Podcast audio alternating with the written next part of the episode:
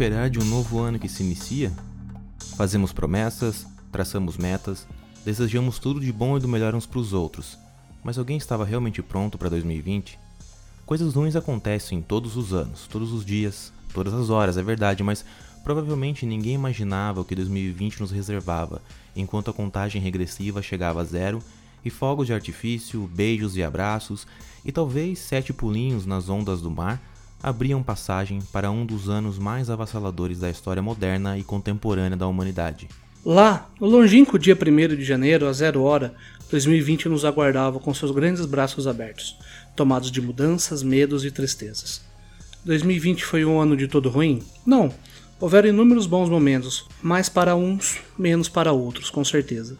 Porém, avanços foram feitos em todas as diversas áreas para balancear o retrocesso que houveram em tantas outras. O ano que encerra a segunda década do novo milênio parece ter durado muito mais do que 12 meses. Muita coisa aconteceu, muito mais do que os últimos anos normais, vamos assim chamá-los, pois convenhamos, você se lembra de fatos importantes anteriores à pandemia em 2020? Vamos te ajudar, pelo menos um pouco, relembrando alguns dos principais acontecimentos de 2020. Um ano que, ao contrário do que muitos estão dizendo por aí, não deve ser esquecido de forma nenhuma. Pois os erros e acertos que cometemos e vivenciamos este ano determinarão a forma com que viveremos os próximos anos. A humanidade precisava de um 2020 para aprender e entender um pouco mais sobre nós mesmos e também sobre o lugar em que vivemos. Resta agora colocarmos o aprendizado em prática. Dito isto, prepare-se para relembrar ou ficar sabendo pela primeira vez alguns fatos e acontecimentos de 2020 o ano que mudou para sempre a história da humanidade.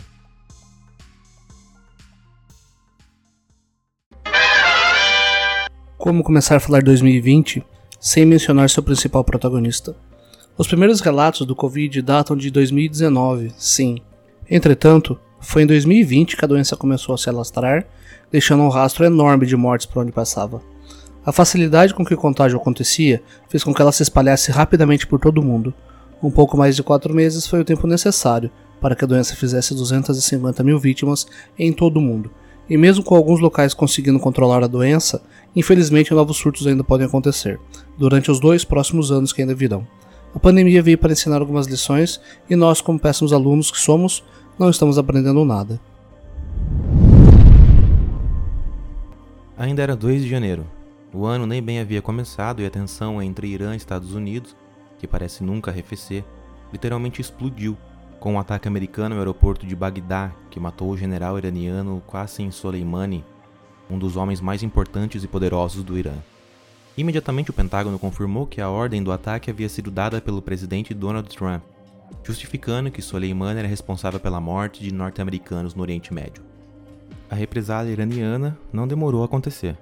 No dia 7 de janeiro, do mesmo dia do funeral de Soleimani, evento esse que causou a morte de mais de 30 pessoas devido a um tumulto em meio à multidão, o Irã disparou 22 mísseis contra duas bases aéreas americanas no Iraque. Com isso, o alerta mundial sobre um possível conflito armado entre os dois países foi aceso. Porém, o presidente americano disse, logo após os bombardeios, que não tinha havido nenhuma morte em decorrência desses ataques. Com um discurso moderado, falou em paz entre os dois países. Por enquanto, nenhum capítulo foi adicionado a essa história. Ainda em janeiro, o Brasil se assustou com algumas mortes que foram causadas por uma cerveja. Os casos apareceram em Minas Gerais e acontece que a cerveja Belo Horizontina estava contaminada com dietilenoglicol. Essa substância é uma substância tóxica que se tornou responsável por trazer a óbito mais de nove pessoas que consumiram a cerveja. Entretanto, segundo a polícia mineira, 42 pessoas apresentaram sintomas da síndrome nefroneural, problema causado pela ingestão desse, desse produto químico citado acima. 2020 também foi um ano de incêndios de enormes proporções e catastróficos para a fauna e flora dos locais afetados. Todos nos lembramos dos incêndios na Amazônia e no Pantanal mas logo em janeiro, a Austrália já sofria com a devastação causada por incêndios que já aconteciam desde o final de 2019. As regiões afetadas já costumam sofrer com incêndios nessa época do ano, devido a fatores climáticos e do bioma local.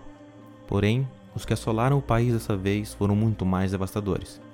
Estima-se que cerca de um bilhão de animais morreram nas regiões mais afetadas da Austrália, segundo a ONG WWF.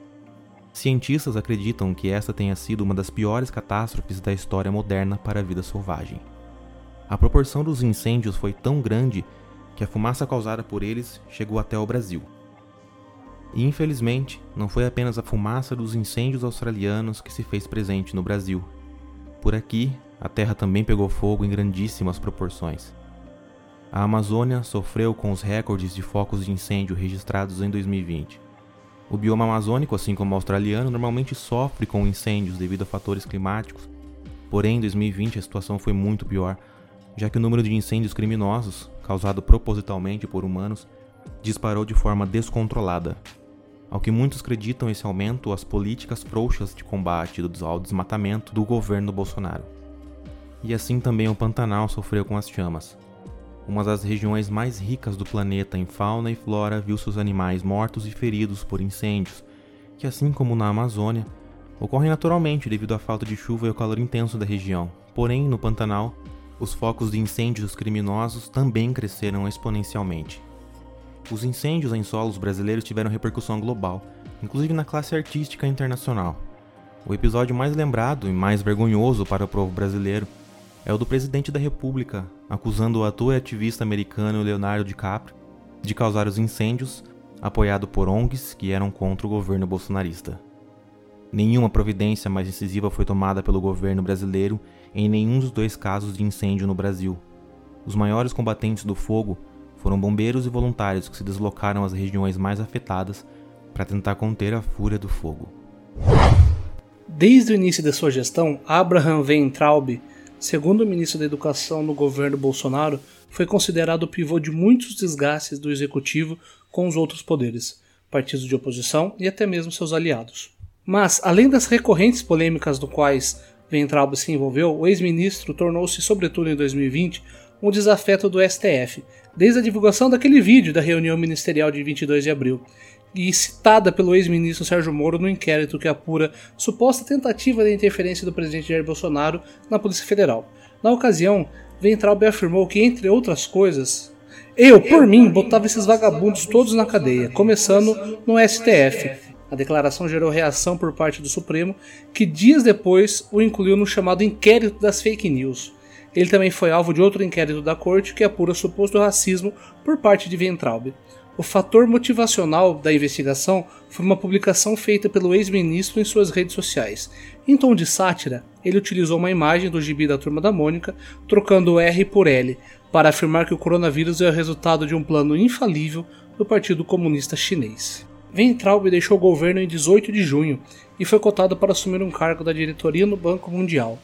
Logo após deixar o cargo, vários outros nomes foram cotados, até chegar ao nome de Carlos Alberto Decotelli, o ex-presidente da FNDE. Ele foi anunciado por Bolsonaro como novo ministro da Educação em 25 de junho. Ele permaneceu apenas cinco dias no cargo e pediu demissão. Decisão motivada pela pressão e pelos questionamentos que Decotelli vinha enfrentando acerca de suas inconsistências curriculares. Ele não chegou a tomar posse na pasta oficialmente. Houve ainda a tentativa de mais um nome, mas devido à pressão sofrida, esse preferiu não assumir e recusou o convite. Um novo ministro foi anunciado em 10 de setembro, Milton Ribeiro, professor e pastor presbiteriano, que segue até agora frente à pasta. E apenas fazendo um adendo, Damares permanece intocada em sua pasta, apenas destilando ideias arcaicas e retrógradas para o nosso querido Brasil. 2020 era o ano que muitos atletas de diversas modalidades aguardavam ansiosamente. 2020 era ano olímpico. O maior evento esportivo do mundo aconteceria em Tóquio, no Japão, entre os meses de julho e agosto. Porém, com o avanço do Covid-19 pelo mundo, pela primeira vez na história dos Jogos Olímpicos da era moderna, as Olimpíadas e Paralimpíadas foram adiadas para o ano seguinte. Após certa demora na tomada de decisão, ficou insustentável haver o evento devido ao enorme crescimento no número de infectados e mortos pelo globo. Diante disso, após uma conferência entre o presidente do Comitê Olímpico Internacional, Thomas Bach, e o primeiro-ministro japonês Shinzo Abe, ficou decidido o adiamento para o verão de 2021. A decisão foi tomada para resguardar os atletas, técnicos e todos que participariam de forma direta e indireta do evento. A expectativa era de que 11 mil atletas disputassem os Jogos. Assim, mesmo sendo disputada em 2021, os Jogos Olímpicos permanecerão com o nome de Tóquio 2020. Em abril, o brasileiro ainda vivia as primeiras semanas da quarentena. Enquanto nós, inocentes que éramos, pensávamos que ficaríamos em casa por um ou dois meses apenas, começamos a acompanhar novamente uma fonte de entretenimento que há anos já parecia fazer hora extra na TV brasileira. O brasileiro redescobriu o Big Brother Brasil. Num formato inédito do programa, que misturava anônimos com celebridades semi-desconhecidas, o brasileiro forçado a ficar em casa começou a acompanhar e torcer por seus participantes favoritos. As redes sociais e seus memes ajudaram a audiência do programa a crescer. O boom foi tanto que a TV Globo pela primeira vez prorrogou o final do reality show. A edição também foi marcada por polêmicas e casos de machismo, racismo e discriminação social. Participantes foram expostos em seus preconceitos, enquanto outros foram exaltados por sua postura e pautas que buscavam a igualdade. De um programa de TV já deixado de lado pelos brasileiros, o BBB se tornou, pelo menos no início da quarentena, um refúgio para muitas pessoas que buscavam se entreter com reality show, enquanto o mundo real apenas nos mostrava morte e desesperança nos noticiários. Por isso a lembrança nessa retrospectiva. O brasileiro ainda passaria por muitos meses de isolamento e restrição, mas, por pelo menos algumas semanas, um programa de TV distraiu nossas cabeças. O anúncio do príncipe Harry e de sua mulher Meghan de se afastarem dos seus deveres como parte da família real britânica surpreendeu muita gente. O príncipe Harry e sua mulher dividirão seu tempo a partir de agora entre o Reino Unido e a América do Norte.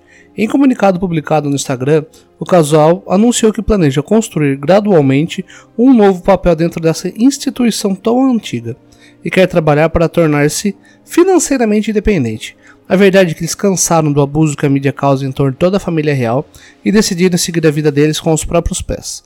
Numa época onde a monarquia é vista apenas como um acessório bonito em meio ao caos da vida moderna, a atitude do casal se torna sensata e não questionável. Em agosto, no Líbano, uma explosão na capital Beirute chocou o mundo pela sua violência e devastação. O acidente ocorreu porque duas mil toneladas de nitrato de amônio estavam armazenadas de forma incorreta em um depósito no porto da cidade. 204 pessoas morreram e outras 7 mil ficaram feridas, além de uma cratera de 43 metros de profundidade que se formou no local da explosão. As imagens divulgadas pelo mundo eram impressionantes. A onda de choque causada pela explosão foi sentida num de 10 quilômetros do local. Autoridades internacionais manifestaram suas condolências logo após o ocorrido e ofereceram ajuda ao Líbano, incluindo o presidente brasileiro Jair Bolsonaro. O governador de Beirute chegou a chorar em uma entrevista coletiva. Disse que o Líbano havia sofrido uma enorme catástrofe nacional. Um mês após a mega explosão, um incêndio atingiu o porto da cidade e chegou a causar estragos, porém sem nenhuma vítima. O exército ajudou no combate ao fogo e a cidade sofreu com a fumaça causada pelo incêndio. Ainda hoje, o porto de Beirute padece com os estragos causados pela explosão gigantesca, seguido pelo grande incêndio. E no meio da pior pandemia que o mundo já viu, a dança das cadeiras aconteceu de uma forma grosseira e sem caráter técnico nenhum no governo de Jair Bolsonaro. 2020 termina com três trocas de ministro da Saúde e escancara a fragilidade e despreparo para o enfrentamento da pandemia. A primeira troca foi Luiz Henrique Mandetta, e ele foi substituído por Nelson Teich. O primeiro-ministro de Bolsonaro na área foi demitido após extensas divergências entre ele e o presidente Jair Bolsonaro sobre as medidas de isolamento para enfrentamento do novo coronavírus. Do dia 29 de março a 16 de abril, a dupla trocou várias farpas veladas em entrevistas à imprensa e nas redes sociais. Em um dos episódios mais marcantes, Bolsonaro disse que a hora de Mandetta estava chegando, mesmo sem dar nome aos bois. Fala pelos cotovelos, tem provocações. A hora dele ainda não chegou, mas vai chegar. Porque a minha caneta funciona e eu não tenho medo, nem pavor de usar. Vou usar pelo bem do Brasil e não do meu. Não é nada pessoal, disse o presidente. O substituto de Mandetta, o ecologista Nelson Teich, também não teria vida longa no governo, pelos mesmos motivos do seu antecessor. Nos 29 dias que esteve à frente da pasta, Teich divergiu de Bolsonaro sobre o uso da cloroquina para tratar infectados pelo Covid-19. O medicamento não obteve a eficácia comprovada pela OMS. Ao sair do ministério, o médico disse: É o dia mais triste da minha vida. Não vou manchar a minha história por causa da cloroquina. Taish também era a favor da adoção do lockdown em algumas partes do país, outra medida que desagradou e muito Jair Messias Bolsonaro. O general Eduardo Pazuello assumiu o Ministério da Saúde interinamente, logo após a saída de Taishi, sendo oficializado apenas quatro meses depois que já ocupava o cargo.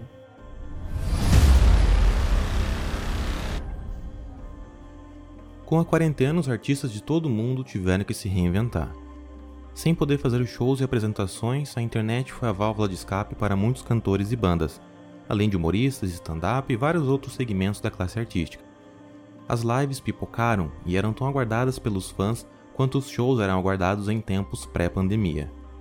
Os artistas mais famosos fizeram lives patrocinadas por grandes empresas, onde, além de garantir o seu cachê, faziam também um trabalho social angariando doações de diversos tipos de coisas para ajudar os menos favorecidos que, devido à pandemia, estavam numa situação ainda pior. Marília Mendonça, Gustavo Lima, Sandy Júnior e Ivete Sangalo, o grupo de cantores sertanejos Amigos, dentre vários outros artistas nacionais e internacionais, bombaram nas principais plataformas de streaming, também sendo uma forma de entretenimento ao povo que estava confinado. As lives tiveram um papel importante no psicológico das pessoas, pois num tempo de desesperança e incerteza, elas nos proporcionaram momentos que nos permitiram ocupar a mente, esquecer por algumas horas que fossem a realidade que fechava o cerco para todos nós. Além de ajudar as pessoas que receberam as doações obtidas pelos artistas, as lives nos fizeram cantar para tentar espantar os nossos males.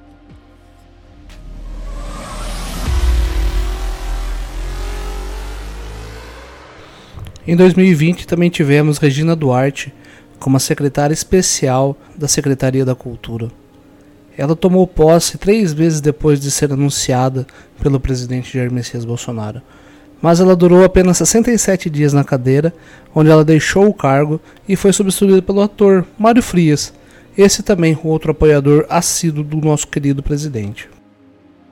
Ainda em janeiro, os moradores do Rio de Janeiro sofreram com o abastecimento de água. A água que saía das torneiras tinha um gosto e odores ruins, isso tudo por causa das geominas. A SEDAI, a Companhia Estadual de Água e Esgoto do Rio de Janeiro, negou que houvesse algum problema com o fornecimento. Posteriormente, um estudo feito pela Universidade Federal do Rio de Janeiro apontou que a água fornecida tinha sim fortes presenças de poluição industrial e esgoto doméstico. Com a ameaça do coronavírus crescendo cada vez mais e já prevendo uma situação pandêmica, cientistas chineses começaram a rastrear o genoma do vírus e em janeiro de 2020 já partilhavam de forma digital o seu sequenciamento genômico. O prazo para uma nova vacina, baseada em casos anteriores, era de pelo menos dois anos, visto que o recorde anterior, no caso do vírus ebola, havia sido de apenas cinco anos para o desenvolvimento completo, teste e aplicação em humanos. Esses cinco anos já eram considerados um grande avanço no desenvolvimento e produção de vacinas. Portanto, os especialistas, baseados nesses dados, davam como certo o prazo recorde de pelo menos dois anos entre toda a pesquisa, desenvolvimento, produção e vacinação da população, visto ainda que o Covid-19 já alcançava proporções globais, diferentemente do ebola, por exemplo.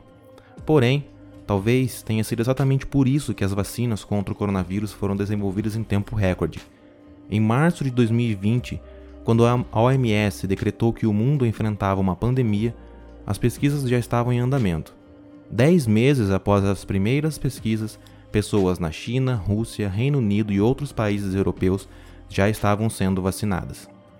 O avanço tecnológico em pesquisas e desenvolvimento de vacinas foi enorme, um dos grandes ganhos da humanidade neste ano de 2020 e um dos maiores ganhos científicos da nossa história. Porém, para os lados das terras brasileiras, todo esse avanço tecnológico e científico parece não ter valido muito. Desde o começo das conversas sobre vacinas, o presidente Jair Bolsonaro deixou claro que nenhuma vacina proveniente da China seria comprada pelo Brasil. As alegações do presidente iam desde que não deveria confiar em produtos chineses e nem no governo chinês, até as hipóteses de que a China havia disseminado o novo coronavírus apenas para depois produzir a vacina e dominar o mundo.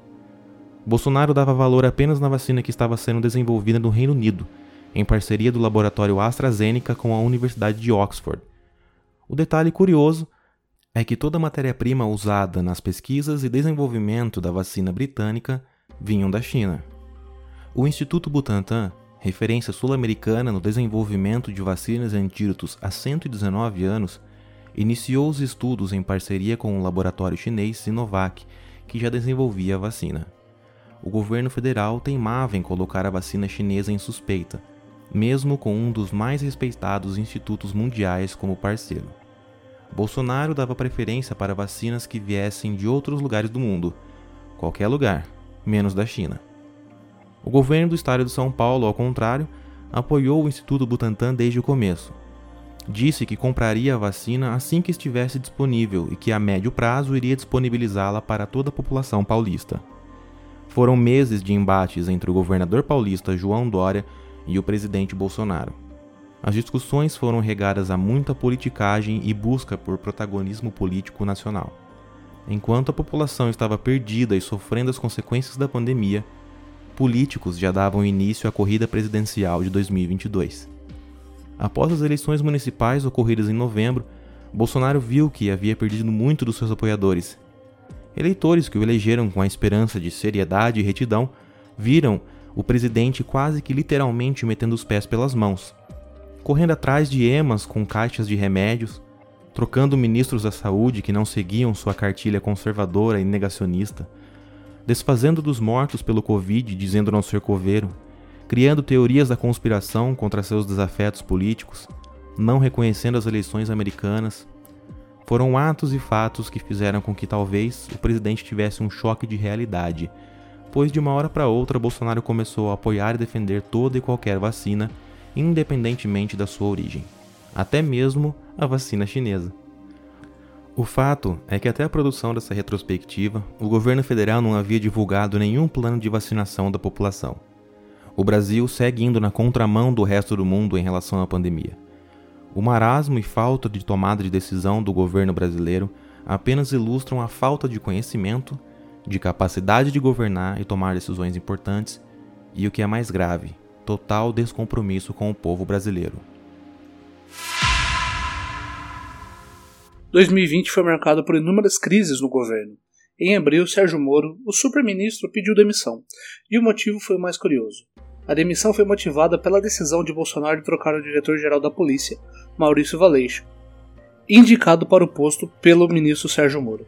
A Polícia Federal é vinculada diretamente ao Ministério da Justiça e de Segurança Pública. Em seu discurso, o Moro ainda afirmou que não concordava com a troca da direção da PF e, se não houvesse uma causa, a decisão seria uma interferência direta na polícia. O ex-ministro afirmou que o presidente admitiu isso. Moro ainda defendeu a autonomia da Polícia Federal, dizendo que é um valor fundamental que temos que preservar dentro de um Estado de Direito. Bolsonaro admitiu que a mudança é uma interferência política sim, porque pretende ter na PF alguém que lhe dê informações sobre investigações e inquéritos em andamento no Supremo Tribunal Federal. Para Moro, isso não é atribuição da Polícia Federal. Moro ainda relembra que, ao assumir o posto de ministro, depois de deixar 22 anos de magistratura, Bolsonaro havia prometido carta branca para escolher e nomear auxiliares. Na noite de 30 de novembro, moradores de Criciúma, Santa Catarina, foram acordados por explosões, tiros de fuzil e gritaria, oriundos de um assalto que acontecia em uma unidade do Banco do Brasil. Assaltos desse tipo têm acontecido cada vez com mais frequência no país, porém essa ação é realizada em Criciúma teve ares cinematográficos. Bandidos foram filmados por moradores das cidades andando pelas ruas com lança-mísseis e fuzis militares. Bombas foram plantadas em postes da região central da cidade, um caminhão foi incendiado pelos bandidos em frente ao nono batalhão da Polícia Militar. Pessoas foram feitas reféns durante o assalto. Algumas tiveram até que ajudar os bandidos a carregar uma parte do dinheiro, porém nenhum dos reféns foi ferido. Cerca de 80 milhões de reais foram levados pelos criminosos, que ainda deixaram uma enorme quantia para trás. Para se ter uma ideia, só na rua a PM apreendeu 300 mil reais, e além disso, quatro homens foram presos pois estavam furtando o dinheiro deixado para trás pelos bandidos. Com ele, a PM encontrou mais 810 mil reais. Dez carros foram encontrados no dia seguinte numa cidade vizinha. Todos carros de alto padrão e estavam todos pintados de preto pelos bandidos. Um policial militar foi baleado durante a ação. Em troca de tiros com os criminosos, o PM Jefferson Luiz Esmeraldino levou um tiro na região do abdômen. Ele teve que passar por três cirurgias e teve a ajuda de outros colegas policiais que fizeram doação de sangue para os procedimentos. Até o fechamento da produção dessa retrospectiva, Jefferson continuava internado em recuperação. Por enquanto, 14 pessoas foram presas suspeitas de participação no crime. A polícia não divulga maiores informações para não atrapalhar as investigações. Um dia após o terror vivido pelos moradores de Criciúma, um assalto bem parecido ocorreu no interior do Pará. A polícia ainda investiga se há alguma ligação com a ocorrência em Santa Catarina, porém, também não divulga mais informações. 2020 nos tirou demais. Tirou gente que a gente não conhecia, gente que a gente conhecia, e até famosos se foram, alguns de Covid, outros não. Aqui segue uma lista, uma singela homenagem para aqueles que se foram nesse terrível ano de 2020.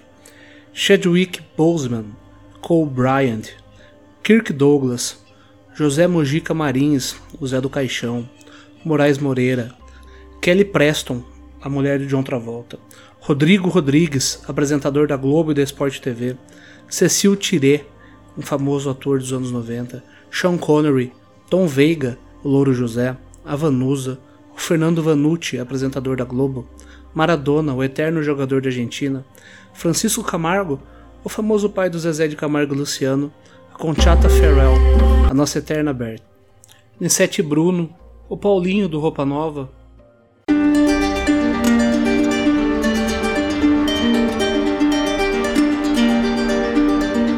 2020 foi e será eternamente lembrado como o ano em que a vida parou. O ano em que a vida sofreu um baque e enfrentou o maior desafio da era moderna.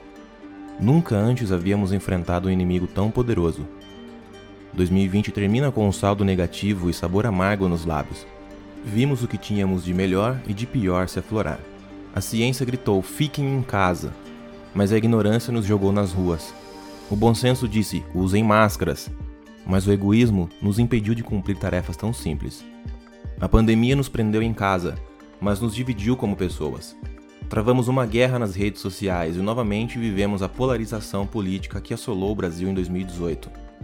Foi uma lição muito dura para os nossos pequenos filhos. Eles tiveram que se afastar dos amigos e viver apenas com os adultos. Acho que aprendemos mais com eles do que eles com a gente. As aulas ficaram online, pelo menos para alguns, para outros, o ano foi-se pelo ralo. O ano escuro e sombrio para a política também. Algumas notícias chocavam tanto quanto o vírus, e as lideranças se mostravam fracas e sem rumo. A ideia da vacina fez o mundo brigar. Alguns diziam: Eu não vou tomar, enquanto os outros não veem a hora de tomar a vacina e voltar para o novo normal. A lição que se tira de 2020 é bem particular para cada um. Aos que perderam familiares, deixamos aqui nossos sentimentos para aqueles desempregados, que 2021 seja infinitamente melhor que 2020. E para você que não tem do que reclamar de 2020, que o próximo ano continue assim e seja melhor ainda. O fim de um ano nos leva a pensar, a olhar para trás e repensar nos erros e acertos. Que todos façam isso de novo nesse ano. Repensem os erros, os acertos e continuem em frente, pois aqueles que chegaram até aqui nessa badalada final de 2020, o desconhecido nos aguarda, mas ao menos dessa vez não estamos sozinhos.